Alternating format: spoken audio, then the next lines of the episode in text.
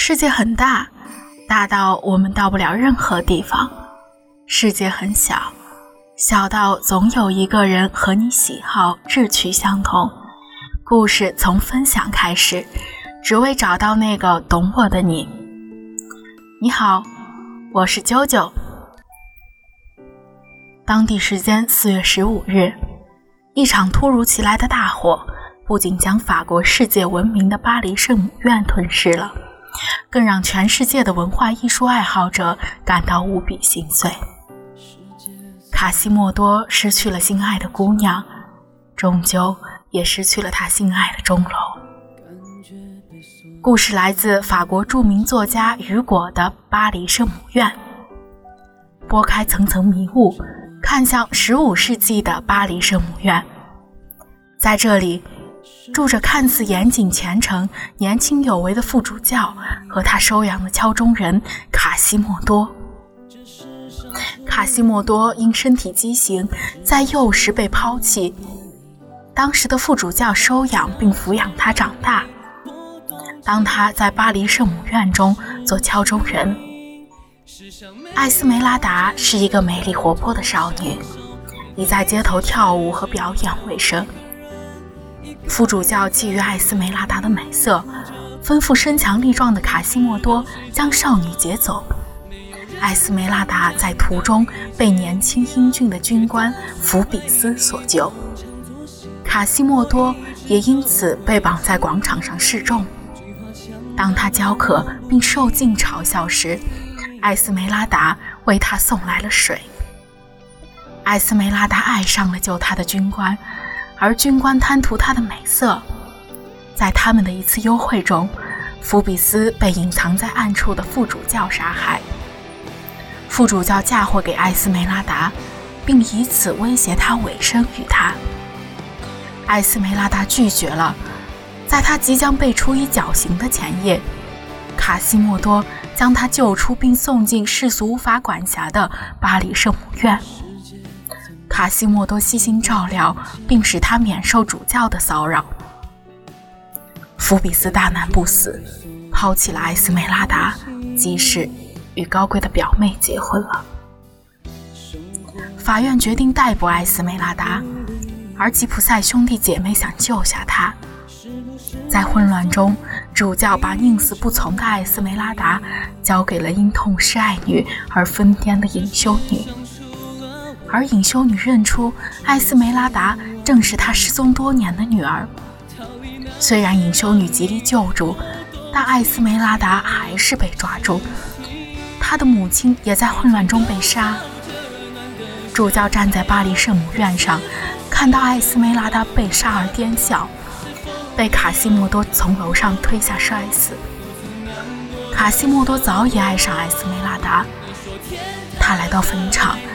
抱住艾斯梅拉达的尸体，只留给后世两具无法分开的尸骨。情不知所起，一往而生。生者可以死，死可以生。生而不可与死，死而不可复生者，皆非情之至也。福比斯是美的，他是国王弓箭队的队长。英俊潇洒，风度翩翩。福比斯也是丑的，他的丑是自私虚伪的丑恶嘴脸。克罗德是极美的，他从小热爱学习，求之不倦，年纪轻轻就让人在学术方面不敢小看。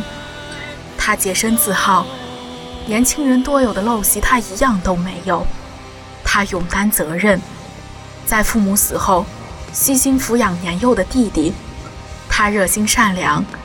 十六年前，还只是一名神学院学生的他，收养了全身几乎无一处不残疾的卡西莫多。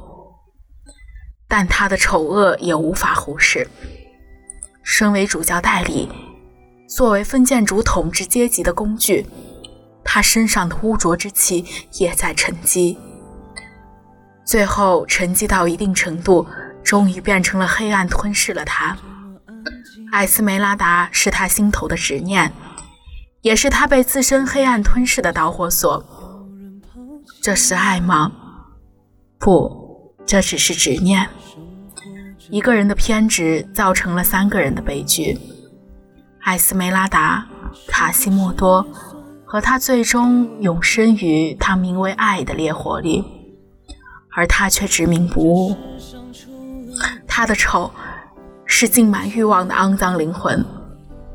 卡西莫多无疑是丑的，五官扭曲，身形佝偻，又是耳聋，正是丑的十全十美。但她又是那么美，即使从小被遗弃，在巴黎圣母院顶端的钟楼日复一日的敲钟，做别人眼中的钟楼怪人，但乐观的性格让他心中仍然充满了对生活的热爱，爱每一口大钟。爱每一只鸟雀，爱每一个雕像，爱每一种生命。被克罗德指使拐回艾斯梅拉达时，被米福比斯抓住，他经受了鞭刑，又疼又渴，但下面观刑的市民却无动于衷。艾斯梅拉达的喂水之恩让他为他心折，愿以滴水之恩与以涌泉相报，可他又能帮得了什么？无权无势，无强无能，甚至没有健全的心智，但这一份真心却无金石可比。这是不掺虚假的真挚感情。艾斯梅拉达是美的，从外到内，从内而外，但她的悲剧，却也恰是因为她的美。因为她的美，所以她被爱；因为她被爱，所以被伤害。福比斯的爱是虚情，是甜言蜜语的空虚；克罗德的爱是授予，是强烈的占有欲和执念；唯有卡西莫多的爱才是真情，是同生共死的无声誓言。而每个人都有自己的结局，不是最完美的，却再也想不到更好的收梢。台上的匆匆退场，台下的泪流满面。故事的结局不仅仅是艾斯梅拉达和卡西莫多的死亡，也是这个时代的悲剧，更是美的毁灭。巴黎圣母院是个神奇的地方，见证了无数罪恶肮脏，却依旧巍然耸立。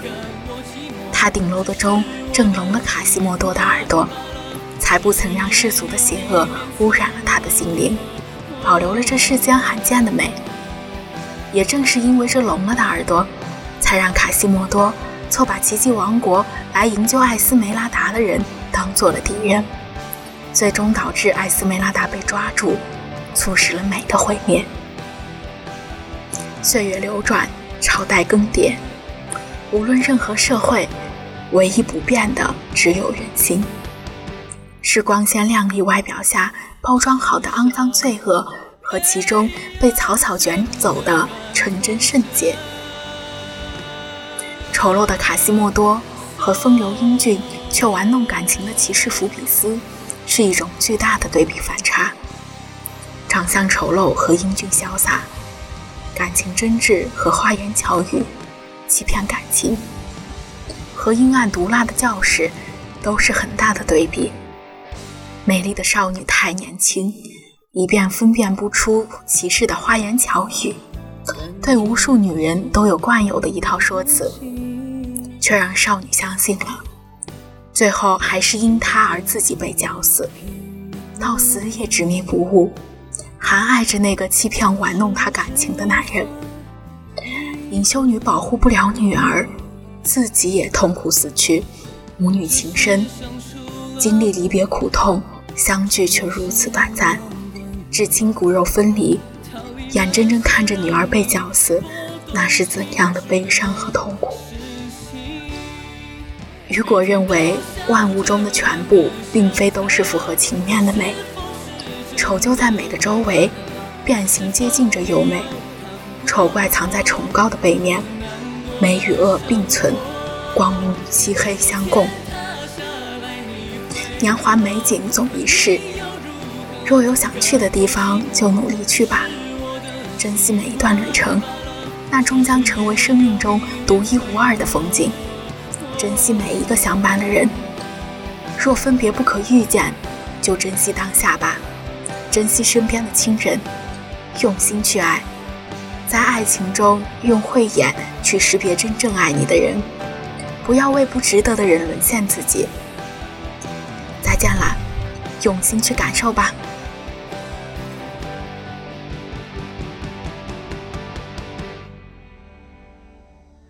世上没有真的感同身